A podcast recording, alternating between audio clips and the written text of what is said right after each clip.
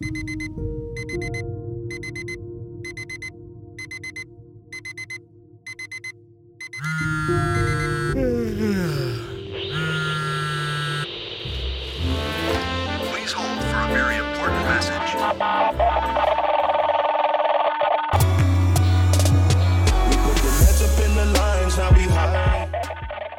und herzlich willkommen zu dieser neuen Podcast-Episode. Und heute geht es darum, ja, wie übe ich wieder ein altes Stück, was man schon mal gespielt hat? Wie übe ich das wieder ein? Ich wünsche dir viel Spaß bei dieser Folge.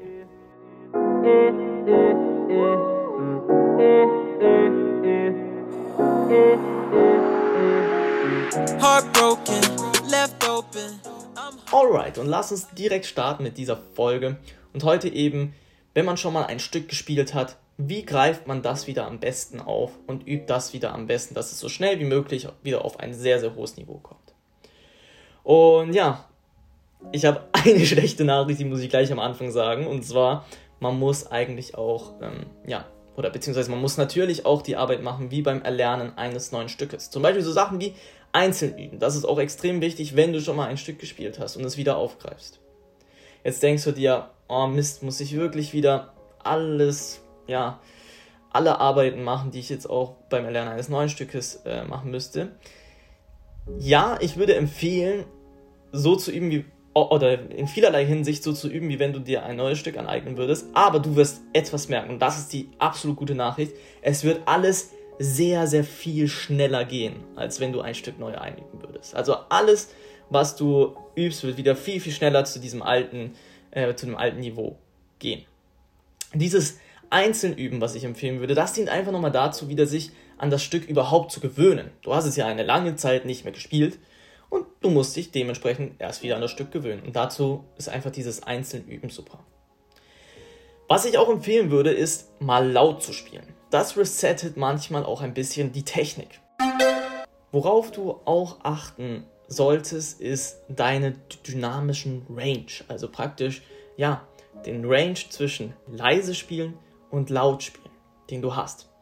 Und ähm, du kannst es dir vorstellen, wie so, wie so ein Bereich von ganz, ganz leise bis ganz, ganz laut, den du erzeugen kannst mit dem Klavier.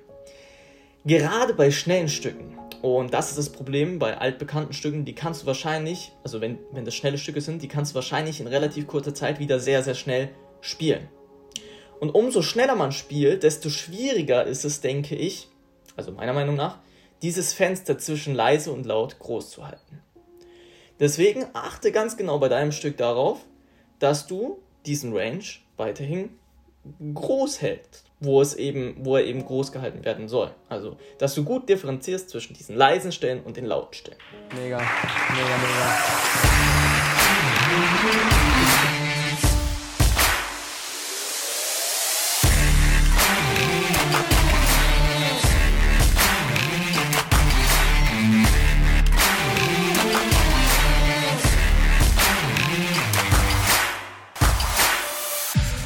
Der nächste Punkt ist eigentlich ja, sehr, sehr simpel und zwar bei schwierigen Stellen, die müssen natürlich auch wieder geübt werden. Das Gute bei altbekannten Stücken ist, dass du eigentlich ganz genau weißt, welche Stellen schwer für dich sind. Denn du hast das Stück ja schon mal gespielt und du hast mit Sicherheit schon damals genau gewusst, okay, diese Stelle war ein bisschen schwer, die war noch schwerer, die ging eigentlich und die war extrem schwer.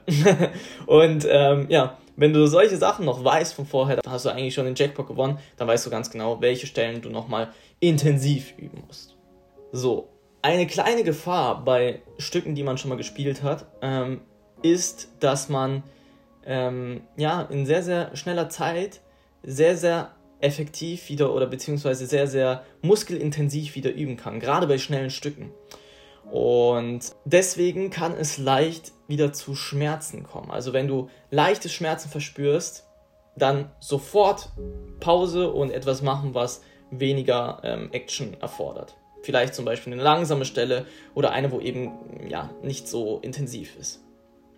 Diese Gefahr ist leider extrem bei Stücken, äh, bei, bei Stücken, die man schon mal gespielt hat, weil man eben genau weiß, wie man üben soll oder wie man das am besten übt eigentlich.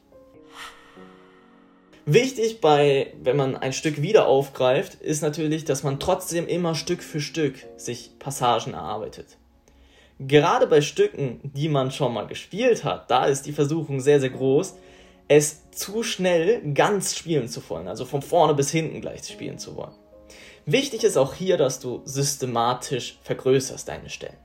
Sozusagen das Stichwort ist keeping the chunks, also behalte deine ja, Chunks, also deine Passagen, die du dir ähm, ja, gesetzt hast.